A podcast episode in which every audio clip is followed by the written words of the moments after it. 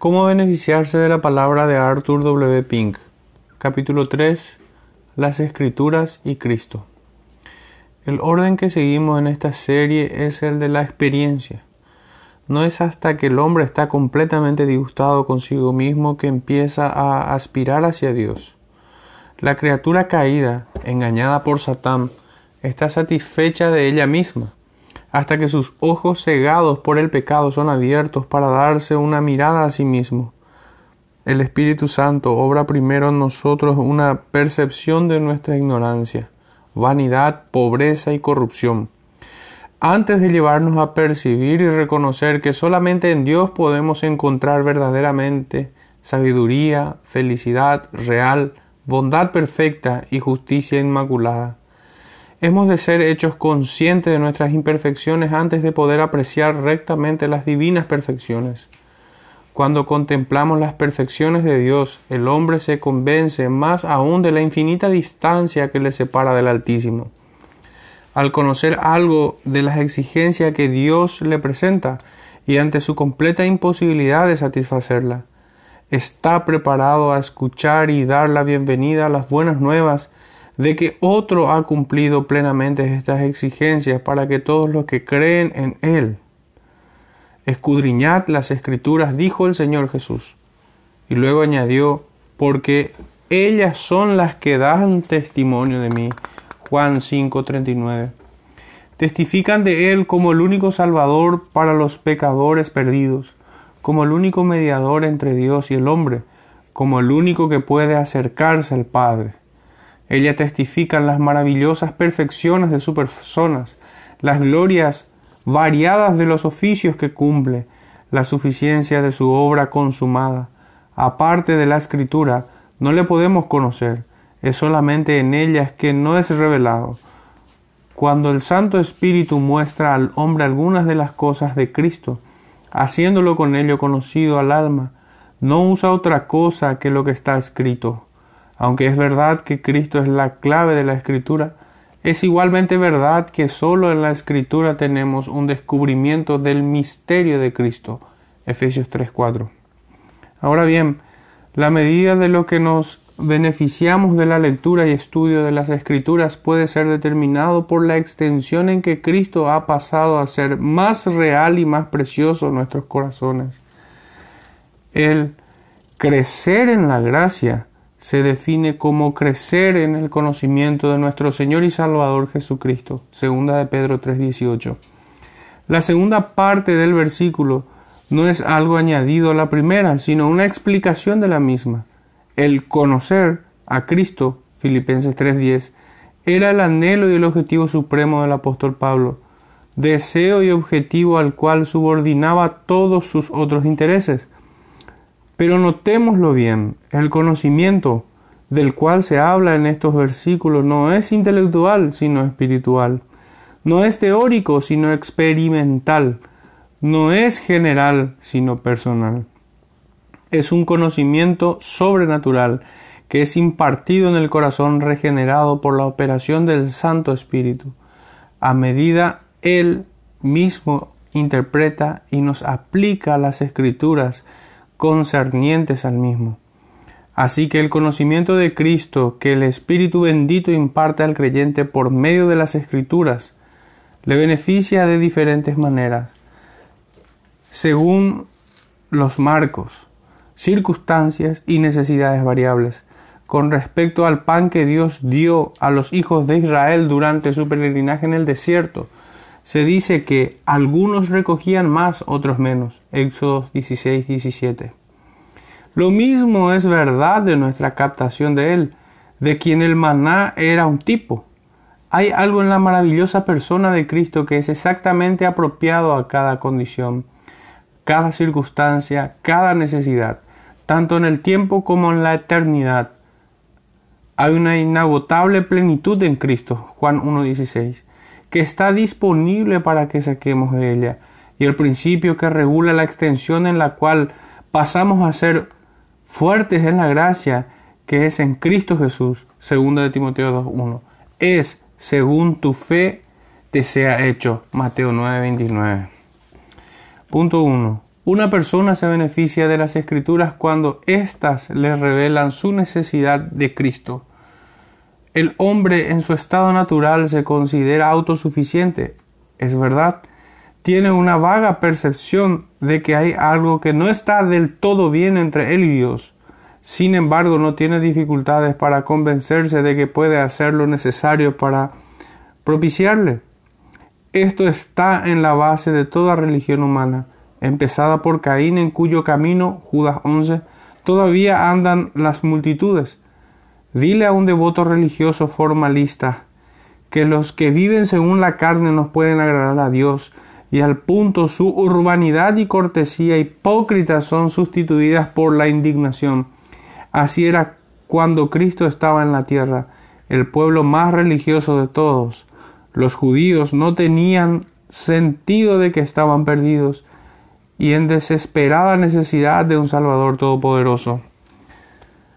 Los que están sanos no tienen necesidad de médicos, sino los enfermos. Mateo 9:12 es la misión particular del Espíritu Santo, por medio de su aplicación de las Escrituras, el redarguir a los pecadores de pecado y convencerles de su desesperada condición, llevarles a ver que su estado es tal que desde la planta del pie hasta la cabeza no hay en ellos cosa sana sino herida, hinchazón y podrida llaga. Isaías 1.6. Cuando el Espíritu nos convence de pecado, nuestra ingratitud a Dios nuestro murmurar, nuestro descarrío de Él, cuando insiste en los derechos de Dios, su derecho a nuestro amor, obediencia y adoración, y todos nuestros tristes fallos en rendirle lo que se le debe, entonces reconocemos que Cristo es nuestra única esperanza y que excepto si nos acogemos a Él como refugio, la justa ira de Dios caerá irremisiblemente sobre nosotros. Ni hemos de limitar esto a la experiencia inicial de la conversión. Cuanto más el Espíritu profundiza su obra de gracia en el alma regenerada, más consciente se vuelve el individuo de su contaminación, su pecaminosidad y su miseria, y más descubre su necesidad de la preciosa sangre que nos limpia de todo pecado y le da valor. El Espíritu está aquí para glorificar a Cristo y la manera principal en que lo hace es abriéndonos los ojos más y más para que veamos por quién murió Cristo. Cuando apropiado es Cristo para las criaturas desgraciadas, ruines y contaminadas. Sí, mientras más nos beneficiamos realmente de nuestra lectura de las escrituras, más vemos nuestra necesidad de Cristo. Punto 2. Una persona se beneficia de las escrituras cuando éstas hacen a Cristo más real para él. La gran masa de la nación israelita no veía más que la cáscara externa en las ceremonias y ritos que Dios les había dado, pero el remanente regenerado tuvo el privilegio de ver a Cristo mismo. Abraham se regocijó viendo mi día, dijo Cristo, Juan 8:56. Moisés estimó el reproche de Cristo más que las grandes riquezas y tesoros de Egipto, Hebreos 11:26. Lo mismo es en el cristianismo. Para las multitudes, Cristo no es más que un hombre, a lo más un personaje histórico. No tienen tratos personales con Él, no gozan de comunión espiritual con Él. Si oyen a uno hablar del arrebatamiento de su excelencia, le consideran como un fanático o un entusiasta. Para ellos Cristo es vago, ininteligible, irreal. Pero para el cristiano consagrado la cosa es muy distinta. El lenguaje de su corazón es Oí la voz de Jesucristo, no quiero oír ya otra. Vi la faz de Jesucristo, esto ya basta a mi alma. Sin embargo, esta visión bienaventurada no es la experiencia sistemática e invariable de los santos. Tal como hay nubes entre el sol y la tierra ocasionalmente, también hay fallos en nuestro camino que interrumpen nuestra comunión con Cristo y sirven para escondernos de la luz de su rostro. El que tiene mis mandamientos y los guarda, ese es el que me ama. Y el que me ama será amado por mi Padre. Y yo le amaré y me manifestaré a él. Juan 14, 21. Sí, es a aquel que por la gracia anda por el camino de la obediencia a quien el Señor Jesús se manifiesta. Y cuanto más frecuentes y prolongadas son estas manifestaciones, más real se vuelve Él para el alma, hasta que puede decir como Job, de oídas te conocía, mas ahora mis ojos te ven. De modo que cuanto más Cristo pasa a ser una realidad viviente en mí, más me beneficio de la palabra. Punto 3. Una persona se beneficia de las escrituras cuando más absorbido queda en las perfecciones de Cristo. Lo que lleva al alma a Cristo al principio es un sentido de necesidad, pero lo que le atrae después es la comprensión de su excelencia, y ésta le hace seguirlo. Cuanto más real se vuelve Cristo, más somos atraídos por sus perfecciones. Al principio lo vemos solo como un Salvador, pero cuando el Espíritu continúa llevándonos a, las cosas de Cristo y nos la muestra, descubrimos que en su cabeza hay muchas coronas. Apocalipsis 19:12. En el Antiguo Testamento se dice de él, su nombre será llamado admirable. Isaías 9:6. Su nombre significa todo lo que es, según nos hacen conocer las escrituras. Admirables son sus oficios, en su número, variedad y suficiencia. Él es el amigo más íntimo que el hermano, le ayuda, la ayuda segura en tiempos de necesidad. Él es el sumo sacerdote que comprende nuestras flaquezas. Él es el abogado para con el Padre que defiende nuestra causa cuando Satán nos acusa. Tenemos la necesidad de estar ocupados con Cristo, estar sentados a sus pies como María y recibir de su plenitud. Nuestro deleite principal debería ser considerar al apóstol y sumo sacerdote de nuestra profesión. Hebreos 3.1 para contemplar las variadas relaciones que tienen con nosotros, meditar en las muchas promesas que nos has dado, regocijarnos en el maravilloso e inmutable amor que nos tiene. Al hacerlo, nos deleitaremos en el Señor de forma que los cantos de sirena del mundo no tendrán el menor encanto para nosotros. ¿Conoces, lector amigo, algo de esto en tu experiencia presente? ¿Es tu gozo principal el estar ocupado con Él? Si no, tu lectura y estudio de la Biblia te han beneficiado muy poco de verdad. Punto 4. Una persona se beneficia de las escrituras cuando Cristo se vuelve más precioso para él.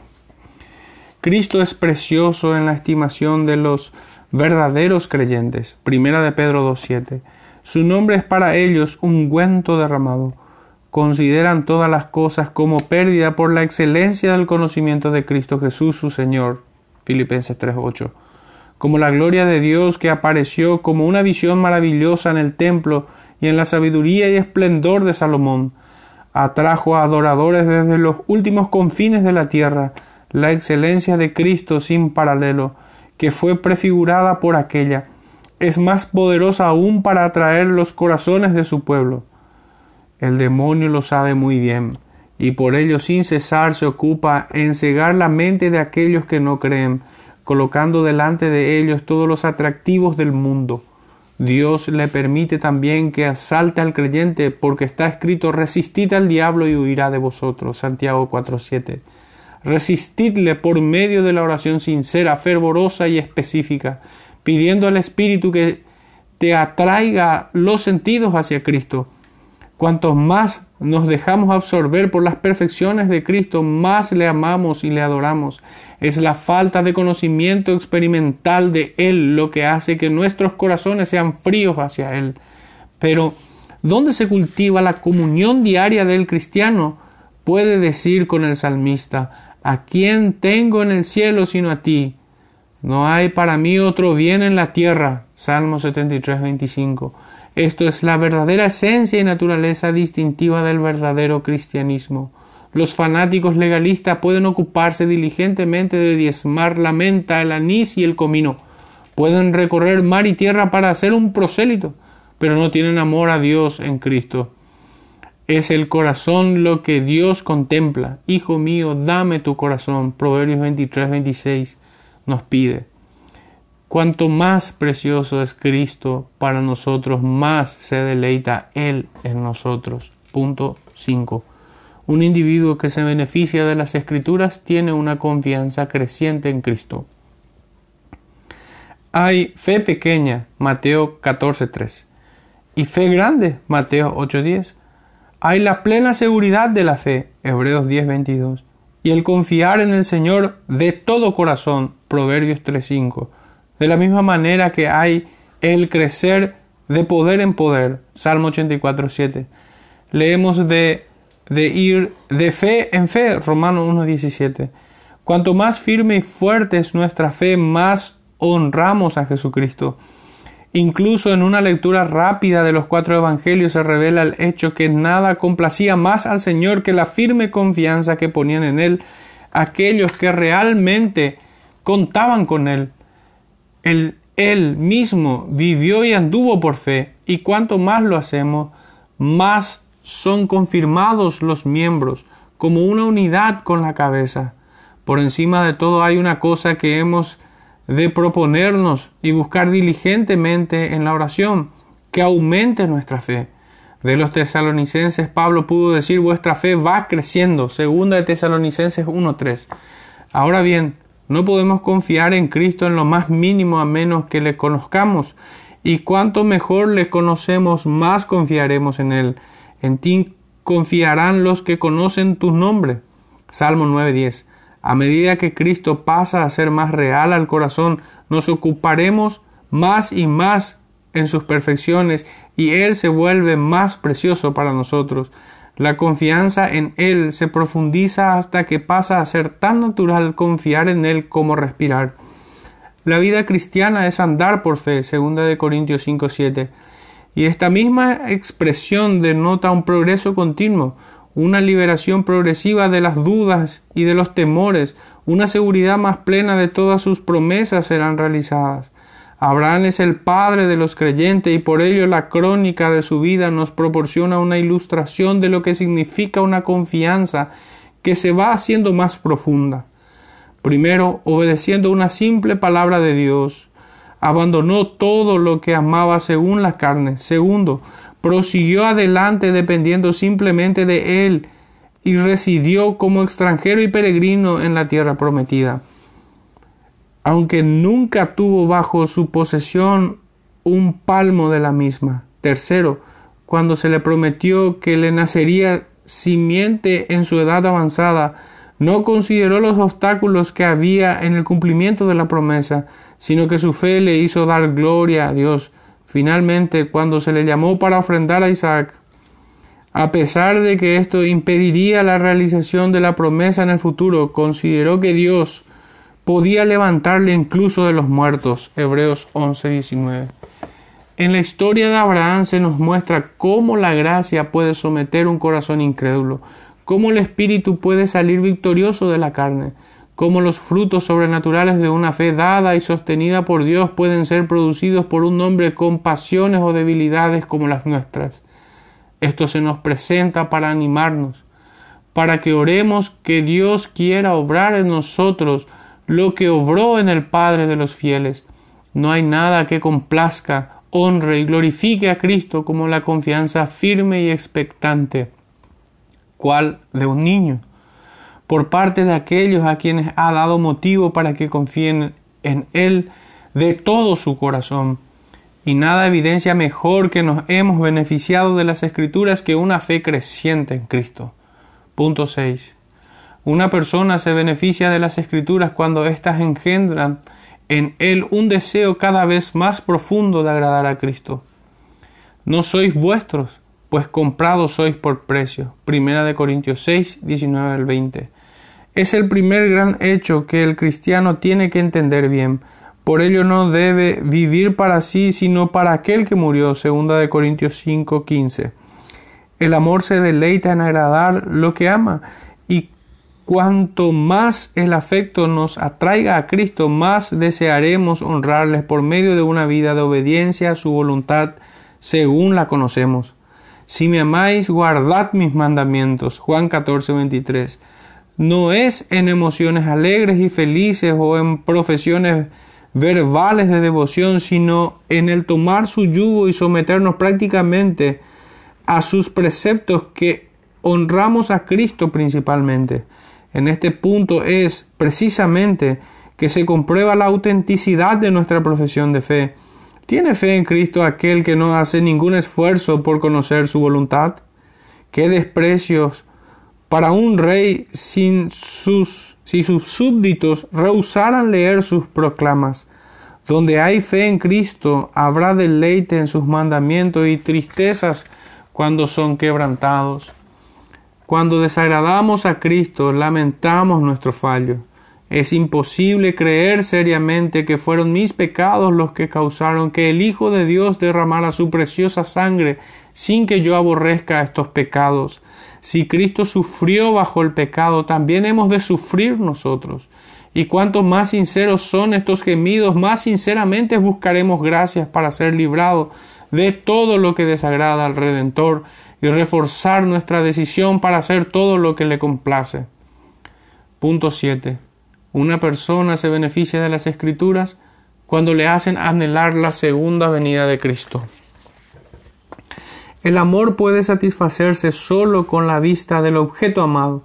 Es verdad que incluso ahora contemplamos a Cristo por la fe, sin embargo es como a través de un espejo oscuramente, pero cuando venga le veremos cara a cara. Primera de Corintios 13, 12 entonces se cumplirán sus propias palabras. Padre, aquellos que me has dado, quiero que donde yo estoy también ellos estén conmigo, para que vean mi gloria que me has dado, porque me has amado desde antes de la fundación del mundo. Juan 17, 24. Solo esto satisfará plenamente los deseos de su corazón y sólo esto llenará los anhelos de los redimidos. Sólo entonces verá el fruto de su trabajo y será satisfecho. Isaías 53, 11. Y en cuanto a mí, veré tu rostro en justicia y al despertarme saciaré de tu semblante. Salmo 17, 15. El retorno de Cristo habremos terminado con el pecado para siempre los elegidos son predestinados a ser conformados a la imagen del Hijo de Dios, y el propósito divino será realizado sólo cuando Cristo reciba a su pueblo a sí mismo. Seremos como Él es, porque le veremos tal como Él es. Nunca más nuestra comunión con Él será interrumpida. Nunca más habrá gemido o clamor sobre nuestra corrupción. Nunca más nos acusará la incredulidad. Él se presentará a sí mismo la iglesia como una iglesia gloriosa, sin mancha, ni arruga ni cosa semejante, sino santa y sin mancha. Efesios 5:27. Este es un momento que estamos esperando ávidamente. Esperamos con amor a nuestro Redentor. Cuanto más anhelamos al que ha de venir, más despabilamos nuestras lámparas en la ávida expectativa de su llegada y más evidencia damos de que nos beneficiamos del conocimiento de su palabra. Que el lector y el autor busquen sinceramente la presencia de Dios en sí mismos, que busquemos respuestas verídicas a estas preguntas. ¿Tenemos un sentido más profundo de nuestra necesidad de Cristo? ¿Se vuelve Cristo para nosotros una realidad más brillante y viva? ¿Estamos hallando más deleite al ocuparnos de sus perfecciones? ¿Está Cristo haciéndose más y más precioso para nosotros diariamente? ¿Crece nuestra fe en Él de modo que confiamos más en Él para todo? ¿Estamos buscando realmente complacerle en todos los detalles de nuestras vidas? Estamos deseándole tan ardientemente que nos llenaría de gozo si regresara durante las próximas 24 horas. Que el Espíritu Santo escudriñe nuestros corazones con estas preguntas específicas.